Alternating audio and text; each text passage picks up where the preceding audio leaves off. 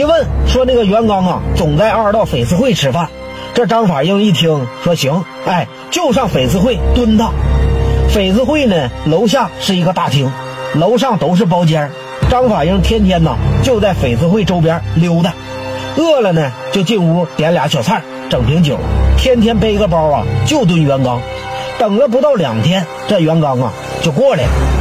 翡翠会当时呢是二道最大的饭店，来这儿吃饭呢有排面。这一天这袁刚呢领了两个小兄弟。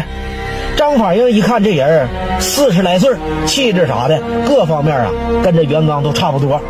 张法英脑袋够用，当时呢他也没冲动鲁莽，毕竟是没见过，万一要是砍错了呢，他也不动声色，哎，就在旁边喝酒。这个时候呢，这大堂经理就出来了，说那个刚哥，哎，楼上请。张法英呢就假装哎上楼上厕所，就在后边跟着袁刚。看袁刚进了包房，等着翡翠会经理啊一走，张法英拎着那挎包就进来，一脚把门踹开，从包里啊就把这开山拿出来了。袁刚这仨人呢，当时吓一跳，赶紧呐都站起来了。张法英没废话，奔着袁刚啊上去就一下子。这袁刚旁边有个兄弟，拿着胳膊一躺，哎，妈呀一声啊，转身就跑出去了。袁刚和另外一个兄弟呢，这紧急之中啊，也往出跑。张法英也不管别人，就在这后边追袁刚。在往楼下跑的时候，这袁刚啊后背挨了好几下子。这几个人连追带跑，哎，都出了翡翠会。张法英就边追边喊，告诉他：“哎，我是霍仲贤兄弟，今天我就干死你！”绕着二道啊跑了挺远，最后呢还是让袁刚给跑了。张法英回去之后啊，就把这个事儿跟霍仲贤三哥说了，说那个我给袁刚砍了，后来呢让他给跑了。三哥你看看咋整？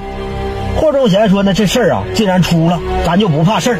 这第二天呢，霍忠贤就去找袁刚说和去了，说这个袁刚大哥，咱们井水不犯河水，我也不抢你大哥的位置。二道呢，你还是大哥，但是你也不能动我的橘子，动我橘子呢，我就跟你俩玩命。我就想多挣点米儿，哎，你干你的，我干我的，你吃肉，让我兄弟喝口汤。要把我汤碗给摔了，把我财路给断了，那咱们就鱼死网破。我霍忠贤也刚从里边出来，我四弟张法英也刚出来，我们本来就一无所有，光脚的不怕你穿鞋的。这袁刚一看呐，霍忠贤这帮人呐，确实不好惹。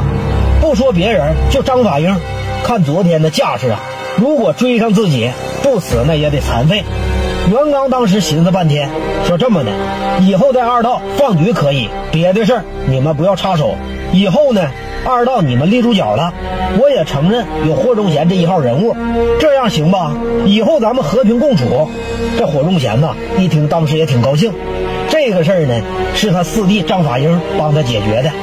在今后的日子，这霍忠贤这局啊是越干越大，名儿也有了，就开始招兵买马。三哥兄弟肥肠呢，就给这三哥介绍了常宝民、常宝卫兄弟俩。哎，这是肥肠的朋友。常宝民、常宝卫呢，原来也是铁北的混子。这时候他俩年纪啊都不大，也就二十五六。从此以后呢，就跟着三哥霍忠贤混了。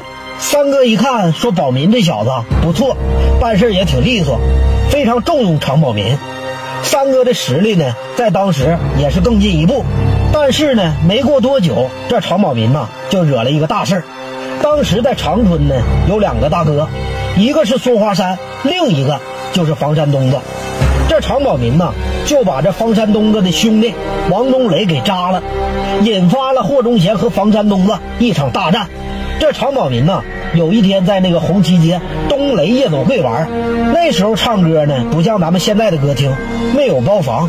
唱歌呢，所有人都在一个大厅，十几个沙发，哎，沙发前摆个桌，前面呢就一个点歌机，一桌一首轮着唱。那个年代啊，打架的特别多，可以说就像家常便饭一样。你要说这唱的真难听，一个啤酒瓶子就飞过来，一言不合就是咳。